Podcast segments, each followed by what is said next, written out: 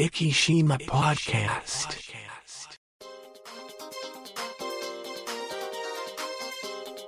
この番組は、イキのちょっとしたニュースを Facebook 上でお伝えしております。生き島 Facebook ページの管理集団、IKIs11 が制作、配信し、イキの最新ニュースやゲストトークをお伝えいたします。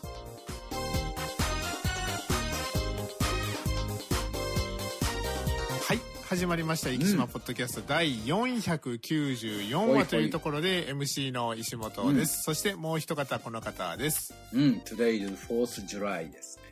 ほうほうほう。あホース違いはい。はい。ええーとでえーな何か今日ありましたかね？今日はアメリカの独立記念日ですね。ああなるほどなるほど。はい。4th of July で。で、なんで、あはい。の気になるかというとですね、我が、我々、生島ポッドキャストの、あ生島はい。フェイスブックチームの、はい。えー福岡在住のはい。五郎ちゃんはい五郎さん。の会社の設立記念日は今日なんですよ。ああだからいつも覚えてるんですよ。ね。アメリカ合衆国のあの独立記念日に合わせたっていうわけあわもうそれは合わせてどうどうなんですかね。合わせてるんですかね、わそれをそこはあの本人には聞いたことないんですけど。はいなので毎年ああ独立記念日が来るとあはい。マイティゴードンカンパニーの設立記念日なるほどなるほど。財津さんぜ僕あの最近全然お会いしてないんですけどお元気ですか？僕もね結構会ってないですね、あー。昔はねしょっちゅうなんはい。か月に1回ぐらい焼肉食べに行ってたんですけど、はい。あのコロナ禍になってからはい。あの全然そうですね。本当に去年1回だけで大地さんの息子さんが大地さんの会社に就職されたんですけど。あそうですか。そうなんですよ。それでお祝いをしようっていう、はい。言ったまんまコロナ禍でできないでずっといるし、はい。ご長男はご結婚されてほうそうですか。お祝いもまだこう、はあ。コロナ禍で披露宴とかもされなくてなかなか大変みたいですね、僕の中の情報であのお二人とも東京の大学にあの立て続けに行ったっていうところであの何あの家計が大変なんだよってあの、野間のですね伊藤というあのよくはいはいはいはい。財津さんと言ってたお店のカウンターでそんな話をあれがじゃあもう45年は経ってるってことですか？伊藤さんもあの亡くなってましたもんね。い移転されましたもんね。岡山の方に行ってですね。岡山でしたっけ？島根じゃなかったでしたっけ？岡山でしたあ島根。えっ、ともともと出身岡山であ岡山のあの津山ホルモンでおなじみの津山の方に行くとかなんかそんなことをおあっしゃって津山何何十人殺しのあの津山？あそうですそうです。津山津山って言ったら私はそれを先に思い出してしまいました、あとはあのビーズの稲葉さんのあの出身地だったりとかですあねそうなんですか？そうです。なんかですねー。ビーズの稲葉さんのあのー実家があの化粧品屋さんかなんからしいんですよね。へえでだからなんかビーズファンからしたらあの津山のその化粧品屋さんは聖地巡礼みたいなですね。そうなんですね。はい。初めあと津て知りまし津山といえばホルモンうどんが B 級グルメでですたね。あそうなんですね。はい、へー。あの辺あのひるぜん焼きそばとかですね。あの津山ホルモンうどんとかなんか B 級が、はい。うんまあ、でも昔よく話になりましたよね。B 級グルメって自分たちで B 級グルメっていうのはどうだろうどうなそうんでしょうですね。あの周りがそう言い出すっていうのがですね。うん。だからなんかあの富士宮焼きそばとかまあ、はいはいはいお隣で言えばあのとんちゃんとかですね。あの頃のは B 級そうグルメかなっていうほらね昔からあって、はい。なんかそこの地域にしかない食べ物ですよ、みたいなのでね、はい。最初はあったんですけどその後なんか勝手に作り出したもんね、はい、なのでもうおっしゃる通りであのなんか無理やりあの地元の人に聞いても知らないよっていうようなそうそうそうそう。よくありがちなね、はい。結構ありますよね。今なんか観光地行くと地元の人は食べたことない B 級グルメがそうそうですね。はい。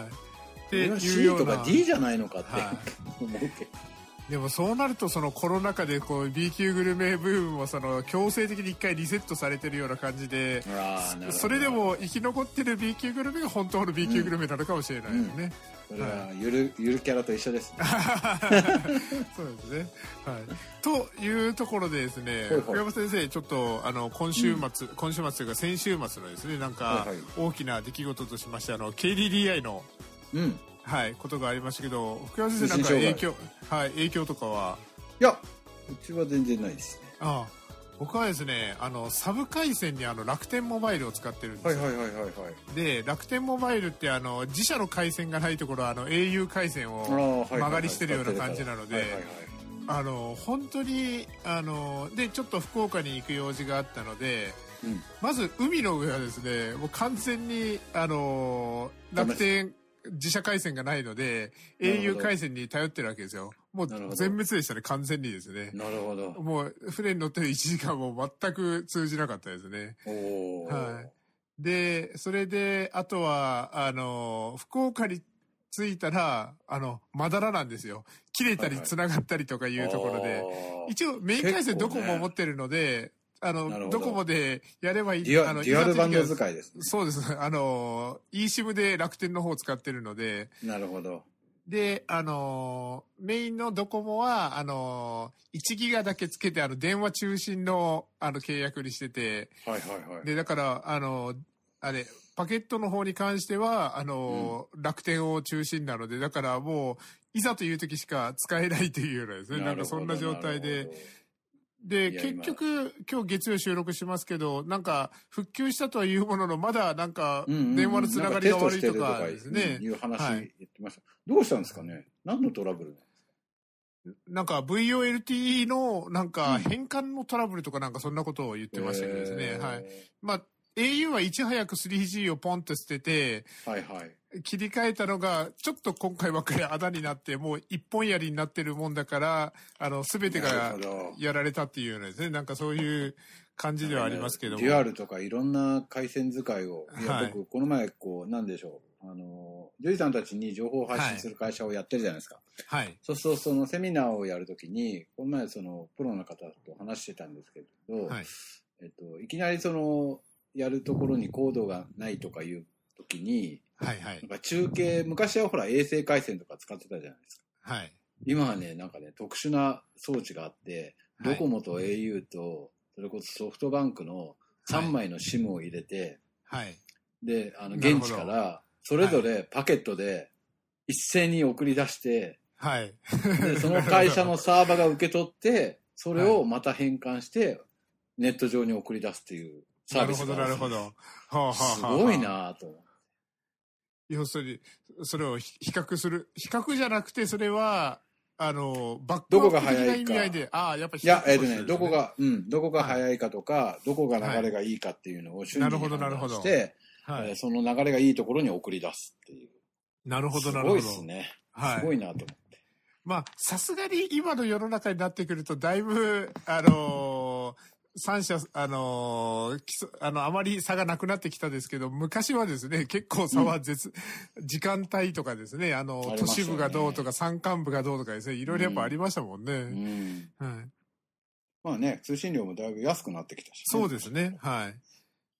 まあでも今回その、まあちょっといろいろバックアップっていうのは、あの、回線もですね、なんかないといろいろ困るんだなっていうところ、うん。一本やりだとちょっと大変だなっていうのはすごく身に染みたところではありますね。まあ仕事になって、まあね、やっぱり通信会社さんも、こう、はい。価格競争で、だんだんだんだん、こう、設備投資とかがね、はい。国が勝手に言い出すから、あれさ、設備投資できないんじゃねえかって思ってたんですけど、はい。あの女なんか状況的には、料金下げるの、下がるのはいいけど、設備投資が、に回らない部分はやっぱりどっかい。でそうですね。こういう事態が起こったりしてくる可能性はありますよね。そうすると、ほら、仕事とかで使う人はデュアルで持たなきゃいけなくなったりとかして、かえってのことになるんじゃないそうですねまあ僕もあのデュアルにはしてるものの、まあ半分趣味みたいなデュアルだからですね、あの、eSIM が使いたいとか言う。ああ、なるほど。はいでももう、まあ、eSIM に関してはもう、あの、デュア、両方とも、デュアル両方とも eSIM っていう時代もですね、もう、あの、うんうん来始めてるしですね。うん。はい。っていうような、まあ、eSIM、まあ、あの、また、いろんな人を置いてけぼりする気がする、置いてくぼり。そうです、そうですね。で、えっ、と、ちなみに、えっ、と、その、au の件で、ちょっとまあ、あのー今、まあ、大したことはなさそうですけど、あの、台風の件があったので、ちょっと連絡取りたい方とかもいらっしゃったんですけど、そのうちの一人が au で完全に電話が通じなかったりとかですね。はい。台風そんな4こともあった。台風、まあ、今月曜日のですね、あの、夕方に撮ってますけども、風台風。まあ、風もでも、明日、なあの、海とかも、あの、今のところ、しける感じもなく、あの、船も通常運航ということですのであ、あ、なるほどはい。でも雨降れよって感じですそね。う、農家の方は皆さん、あの、もいうや、多少本、当に。あ多少なりと雨が降ってほしいというような形ですね。この前、なん、え、はい一昨日か、東田ダムをちょっと見に行ったんですけど、はいはいはい。あんなに下がってるのは見たことないし。あもうほぼほぼそこが近あ。はい。づいてますね、あれは。あの、四国の早明浦ダムなんかは、あうの、ん旧庁舎が顔を出してきたら危ないとかですね。なんかそんな、10年ぶりとか言ってましたね。そうですね。それが、あの、やっぱあの、30パ、3割を切る切らないぐらいで見えてくるみたいなですね。なんかそういうこと言ってたから、やっぱり結構深刻なんだなというところでいやー、すね。本当ですよ。はい。ただ、暑いですね。いやいや、本当に。今日はちょっとそうでもなかったかなと思うけど、んんちょっと緩みましたね。はい過ごしやすかったですけど、ちょっと、ちょっと週末はすごかったですね。いやー、もう金、銅あたりはもう結構きつかったですね。はい。そんな中ですね、ちょっと無理やりは暑い。っていう話に持っていったんですけど、うん。まあ、あの、ちょっと今日みたいな日はって、あの、どんな日だっていうのは僕と福山先生の中での話ですけども、うん。あの、まあ、ネタをいろいろ探したわけですよ。うん そんな中で頼りにするのがいつもあの、参考レアモノさんをいつも、なんか、面白い商品ないかなと思ったんですけど、福山先生、あの、結構今、工事、こ現場だったりとか、いろいろ使われたあの、ネッククーラーですね。あの、首にかけるクーラーがあるんですけども、まあ、あれ簡易的にあの、扇風機的な感じで、うんあの、ネッククーラーというか、ネックファンみたいなですね。なんかそんな感じので、あれ結構涼しいなとか、いうのがあるんですけど、参考レアモノさんにですね、うん。12,800円のうん。ネッククーラープロっていうのがあって、ほはい。う。プロってつくだけのことあって。そう、あの、ご、極冷っていうですね、あの、うんマークがついてて、えっ、と、首にかけるだけで体感マイナス15度。え？よ、4つのペルチェ冷却プレートで首周りを広範、はい、ペルチェか。はい。首周りを。広範囲強力冷却、炎天下での仕事、えー猛暑対策にっていうところで、はい、えー僕山先生のおっしゃる通り、あの、ペルチェっていうですね、あの、冷却プレートがあるんですけど、それを用いて、しかも、あの、無駄にですね、IPX5 の耐水性能とかですね。で、あの、どんな現場とかで使って、どんな衝撃があっても大丈夫みたいなですね。なんかそういう、んんようなものなんですけども、ペルチェプレートを 4, 4つも使ってるもんですから、かなり冷えるというところすで、ごいね。はいやっぱペルチェといえば我々はいあのワインの人たちは、あの何？はい。ペルチェ式をね、あの、はいワインセラーを買うときにね、できるだけはい高いけどペルチェ式の方が振動がないからって、なるほど、なるほど。昔言ってましたけどね。首にですか。はい。そうなんです。で、あのーまあ、水や冷却ジェルとは異なり、電気の力で冷たさが持続しますというところで。そそれを、あのー広範囲 4, 4つプレートをつけましたので、左右に2つつけてますので、首全体をつ、きゅあのー冷却いたします。これなんか、あの、首が悪い人とか痛くなりそうな気がしますけ本ど当ね、マイナス冷 やし10すぎてですね。冷やしすぎて、はい本当に。でもなかなかえーそうは言ってられない。あの、で、まあ、弱、中、弱、強、ハイパワーというですね、なんか3つのモードがあって、マイナス9度、マイナス13度、マイナス15度、あの、外気温との最大温度差というところなので、うんうんはい。あの、まあ、ちょっとゆる、まあ、緩めたら他のでもいいんじゃないかっていう話になってくるんですけど。これはあれじゃないですか、はい医療現場にもあの熱中症の人にはいいのかもしれない。あ、でも確かにそうですね。もうちょっと、ちょっと本当熱中症、あの、先週も熱中症の話、あの、僕がなったっていう話をしましたけど、やっぱり多いですもんね、今ですね。やっぱこの首のところのね、大,、はい大静脈、大動脈のところを冷やすっていうのは、大血管冷やすっていうのはいいのかもしれないです。だから効果があるかどうかは、はい論文を誰かはいやってください。でも、おっしゃる通り、あの、首元を冷やすっていうのはすごくた、よくあの、首がつくところを冷やすぬくめるとっていうのはですね、全身につながるっていうところで、あの、手首や足首、あ脇の。そうですね。で、あ。あの、はい。いやいや、それ熱中症で、あの、こう、動物の時って熱中症になった時に、はいあの氷で冷やす方いらっしゃるんですけど、人間結構氷で冷やすんですけど、はい。動物ね、あの、氷で冷やすと、末梢血管収縮して、かえって熱下がらなかったりとかするんですよ。だから、真水をかけてもらうとか、濡れタオルかけてもらった方がいいですはあ、はあはあはあ、ね。なんかそしたらちょっとあのーなんでしょう。あのー濡ら、濡らしたタオルを冷凍庫かなんかで凍らしておいて、それをちょっとワンちゃんの首に巻くとか、そんなんがいいのあかもしれないそうですね。脇、脇の下に置くとかですね。なるほど。。こっちの方がいいですす。あの、全身氷水につける人がいらっしいるんですけど、はい。そうすると帰ってのことになります。なるほど、なるほど。あとね、冷やしすぎちゃって、今度は逆に。はい。それは、その冷やしすぎてワンちゃんの体調が逆に悪くなるということになるそうですす、んでかそうです、そうです。なるほど。そして、そしたらですね、今度はそろそろトークテーマにちょっと行こうと思うんですけども、トークテーマ、今回はですね、今回というよりかはですね、ちょっと、あの、先ほどに、あの、最初にも言いました、494回、あの、生島ポッドキャストは基本的に週52回、あ、月、年52回ですね。し週1回、年52回というところなので、もうすぐ10年というところで、ねえ。はい。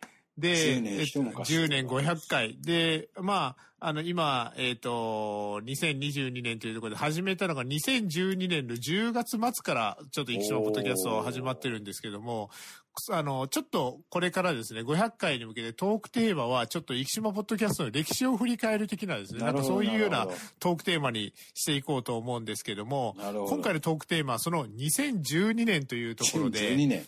はい。なるほど。で2012年か。はい。あのーこれはですね、えっ、と、僕は2012年といえばですね、忘れられない思い出がありまして、はいはい。はい。2012年、あの、その年ですね、サッカー J2 が、あの、J2、J1 昇格プレーオフというものが始まった年なんですよね。はい。で、えっ、と、1位と2位は自動昇格。うん J1 にですね。で、3位と4位と5位と6位はトーナメントをやって、勝った1チームだけが J1 に上がれますよというところで、うん3位と6位が戦って、4位と5位が戦って、勝った両2チームが11月23日国立競技場で戦って、勝ったら J1 昇格っていう、この第1回 J1 昇格プレーオフっていうのがあったんですけども、これに勝ったのが我らが大分トリニータという。ですねこの年、あのーまあ、最終節がですね、えっ、と、あ、違う、えっ、と、まあ J242 節あるんですけど、40節がうん。大分での、あの、アビスパ福岡戦、その次が大分でホームが続いて、モンテディオ山形戦、ここ2週続けていって、最後ですね、もう、勝てば、次、最終節勝てば、まあ、2位もしくは3位、自動昇格か、プレーオフの一番上の方でいけるよっていうようなシチュエーションで、でも大混戦だったんですよね。であの、で、ホーム最終戦、41節がホーム最終戦だったので、監督が、皆さん、松本まで応援に来てくださいって半分冗談で言ったので、よし、行こうと思ってですね、うん。いった。あの、松本まで、あの、日帰りで松本に行くっていうですね、あの、無謀な。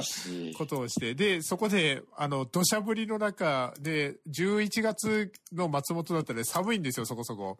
なるほど。で、震えながら0対0というですね、すごいし渋い試合を見せられ、で、あの、3位から6位に転落し、プレーオフで一番、あの、不利な、あの、立場になってしまうというところで、で。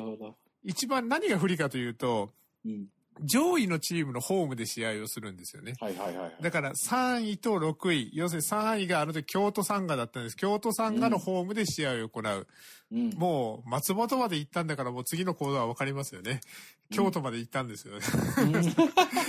で、京都に行って、ここで3位のま京都に4対0で勝ち、なるほど。そして、もうそしたら、その次、11月23日、勤労感謝の日、金曜日だったんですけども、うんもう即、あの、帰りの阪急電車の中で、JAL のサイトを見ながら、予約した。はい、予約をして、東京国立競技場に行って、旧国立競技場ですね。そこで、あの、1対0で勝利して J1 に昇格したというですね、そんな。記念すべき日。で、これがですね、ちょっと、今度、福山先生には、あの、話が繋がっていくんですけども、はいはい。そしたらですね、うん。僕、その日、えっ、と、はさすがに日帰りで帰らずに、月曜日に帰ってきたんですけども、うん。月曜日、あ、違う違う、えっ、と、金曜日だったから、もう土曜日に帰ってきたんですよね。うん。あの、金曜、祝日金曜日だったんで、土曜日に帰ってきて、そしたらですね、とあるスタンドバーでですね、うん。あの、皆さんがすごく、あの、お祝いをしてくださって、うん。はい、とあるそのスタンドバーというのが、うん。バインさんという あの、天の川の西川さんとかですね、あの、福山先生とかが、おめでとうって言って、あの、あの、一杯、あの、おまけしてもらったりとかして、あの、乾杯をしてっていうのがすごい覚えてて。なるほはいど。だから2012年と言ったら、あの、福山先生、あの、バインをされてたという。ね、まだやってましたね。はいえー やってたので。はい。そんな、そんな2012、ちょっと前置きが長くなりましたけど、そんな2012年ですけども、福山先生、さあ、この2012年、うん内閣総理大臣は誰だったでしょうというところで、2012年って10年前だから、はい。あれですよね。あの、どっかの党から自民党に、はい大敗、はいどっかの党が大敗して自民党に戻った年じゃないですか。もう、す、もう、すごい福山先生の記憶がすごいなと思うのが、ね。で、12月26日から安倍首相に変わってます。ああ、そう、ギリか。はいギリだったんそうなんです。だから、その、えっ、と、12月26日から安倍首相なんですけれども、その前の総理大臣を福山先生は覚えていらっしゃいますでしょうかというところで、だから他の党の方ですよ、ね。そうなんです。民主党のですね、野田総理です。ああ。あ、そうじゃん。野田さんが、あのはい約束したんだからやりますよっつって、そうそう、ではい。解散したんだよね。そうです、そうです。で、なんであの時言っちゃったんだよって、多はい分民主党の人たちは思ってる、未だに思ってると思うけど。といういうところで、こう、そう、野田総理から12月26日で安倍総理に変わって、まあ、今だ、あの、な官房長官は、あの、菅さんに変わってたりとかですね。ああ、そうですね。菅さんもねそんな風にちょっと、ちょっとだけで終わってしまいましたけど、ねはいなかなか難しいございますよね。そしてじゃあ、2012年はですね。はい。福山先生はちょっとあまり、あの、芸能のところはちょっと苦手なジャンルかもしれないですけども、はい2012年流行語大賞。これはですね、あの、聞いたら福山先生もピンとは来るんじゃないかなと思うんですけども、まあちょっと、あの、ここは、あの、時計見たら。そんなの関係ねえ。はいい、や、そんなあれじゃないでも、あの、系統、お笑いです。確かおに。笑い？あはいなんだろう。えーピコ太郎はもうねまだあれですね大、大ヒントですけどですね、うん。あの、ジージャンです。え？ジ、ジージャンですね。じいちゃんはい。わかんない。あの、もう、はい。じゃあもう、いあの、ワイルドだろう？です。あー スギちゃんですねそういうはい。さあ、あそういうことね。はい。そして、えっ、と、そもう、よくあるですね、ね、ま、年を振り返るときに必ず出てくるのが、今年の漢字というやつなんですけども、はい。2012年、これ結構予想しやすいですね。2012年の漢字。変わるとかじゃないですか？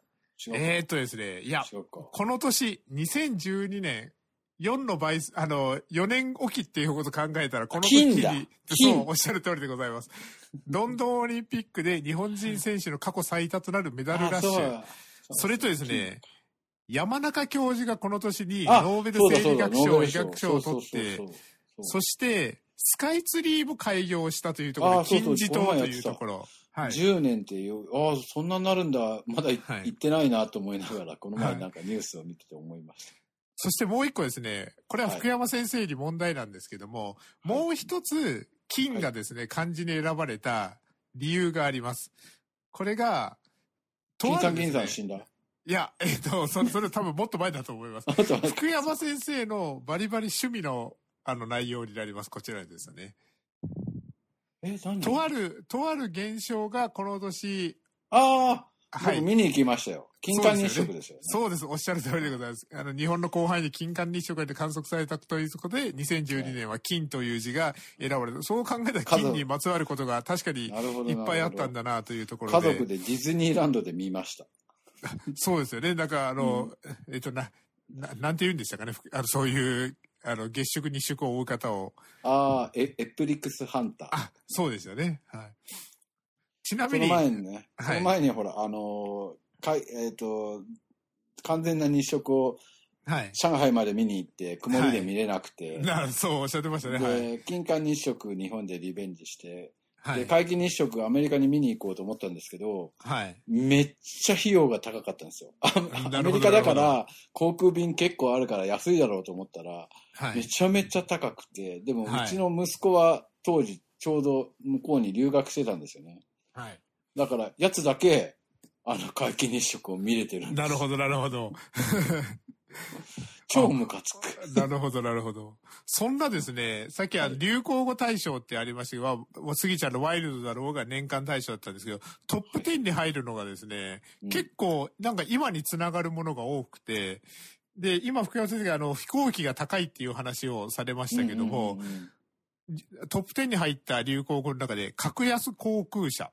あの、ピーチとか、あの、ジェットスターとか、その頃、あとは、あの、爆弾低気圧、今で言ったら、あのあ、ー線状降水帯とかいろいろありますけど、まあ、あの、今の気象になんか繋がっていくようなですねな。るほど、なるほど。はい。あとは、あの、まあ、今ちょうど選挙やってます、維新とかですね。ああ、一心ね、はいなるほどね。あと、先ほど、まあ、山中教授の話ありました iPS 細胞だったりとか iPS、細胞ね。はい。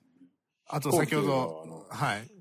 この前久しぶりに、あの、航空券を予約して、はいはいなんか、はいもう。何年ぶりだろう、航空券予約するのと、ちょっと仕事で来月、東京行かないといけないので、予約しながら、で、座席指定もなんか、ドキドキしながら、え、座席指定どんなやつするんだっけ？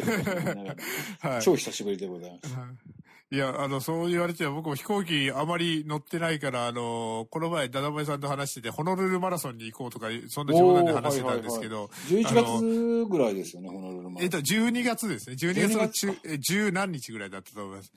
で、えっと、で、マイルがですね、12万ぐらい溜まっててですね、もういけます余裕でね。ホノルル行けるなっていう話、あの、ほ5万マイルマイル。そう、マイルをくれって、すごいせがまれまし あれ上げれましたっけ？三振島以内しか上げれないよね。そう、あの、家族しかダメだと思います。そうですよね。はい。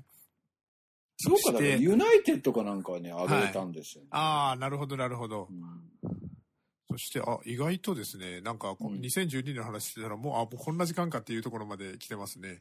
はい。というところで、なんか、そうなんですね。えっ、と、息にまつわる、今日はですね、あの、もうネタがない時のあの、なんでしょう、三種の神器じゃないですが、広報息とかも用意してたんですけど、うん。はい。広報息にもですね、ちょっと、あの面白いなと思った記事がありまして、はい。あの、広報域の7月号の、えっ、と、ひ表紙をめくってすぐのところに特集がありまして、夏休みは日本遺産を巡ってみようというところで、うん。結構、域、あの、まあ、日本遺産ですね、あるんで、あっていう、あの、何でしたっけ、えっ、と、えっ、と、な、何ですか、えっ、と、日本遺産。えっ、と、その土地えっ、と、日本遺産がありますよというところで、あ、これだ。国境の島、壱岐対馬五島、古代からの架け橋として日本遺産に認定されていますというところで。1号ですもんね、確かに。そうです、そうです。あの、最初に、あの、日本遺産がなった時に、壱岐も一つ選ばれましたもんね、この時ですね。うんで、その中で、日本遺産はどこにあるのという記事がありまして、これ結構、壱岐の人でも言える人っていうのは少ないんじゃないかなというところでどれが日、本遺産かってことね。はい。7つあります。あ、そんなのあるの、あるんです。一つ目、これですね、ちょっとすいません、あのー2012年投稿喋りすぎたせいで時間がないので駆け足でいきますけども、うん。勝本城跡ああ、なるほど。ですね。はい、朝鮮出兵の際に築城されましたと。二、つ目、壱岐古墳群。掛木、笹塚、総六、対馬塚、氷勢、鬼の岩屋とかですね。うんそして、三つ目、唐上遺跡。ああ、はい。はい。これ、弥生時代の、あのー集落跡ですね。そして、四つ目、これは、生池城。生池城、はいはい。はい。こちらは、えっ、と、16世紀ぐらい、松浦島の一人だった源の市が築城されましたというところ、ちょっと本当に時間がなくなっちゃいました。えっ、と、次、5番目は、内、内目湾。はい内目湾一国の王と春の筋を訪れる古代船が往来した玄関口ですというところ。そして、6つ目、春の辻遺跡。もうこれはもう説明不要ですね。はい。そして、最後が、7個目が竹の辻というところで、ああ、なるほど。はない。これは国防の要、はい。時間ないからプレビアスリーになるんだ。はい。というところですね。これ、あの、皆さん、あの、息の方、広報息、ご自宅にあると思いますから、まあ、あの、夏休みと言わず、ちょっと涼しい時にでもですね、ちょっといろいろ巡ってみて、で、当該の方もですね、息市のホームページに来たら、広報息ありますので、ダウンロードできますので、そこから、へえ、息の日本遺産でこんなのがあるんだな、という一覧で綺麗にまとめられてるページだなと思いますので、もしよかったらご覧にいただけたらいかがでしょうかというところで、あの、時間がやってきましたというところで。はい はい、じゃあまた来週。生島ポッドキャストこの番組は、生島 Facebook ページの管理集団、IKIs11 の制作、配信にてお送りいたしました。生島 Facebook ページに興味のある方は、Facebook 上で、生島と検索していただき、ページ内にていいねを押していただけたらと思います。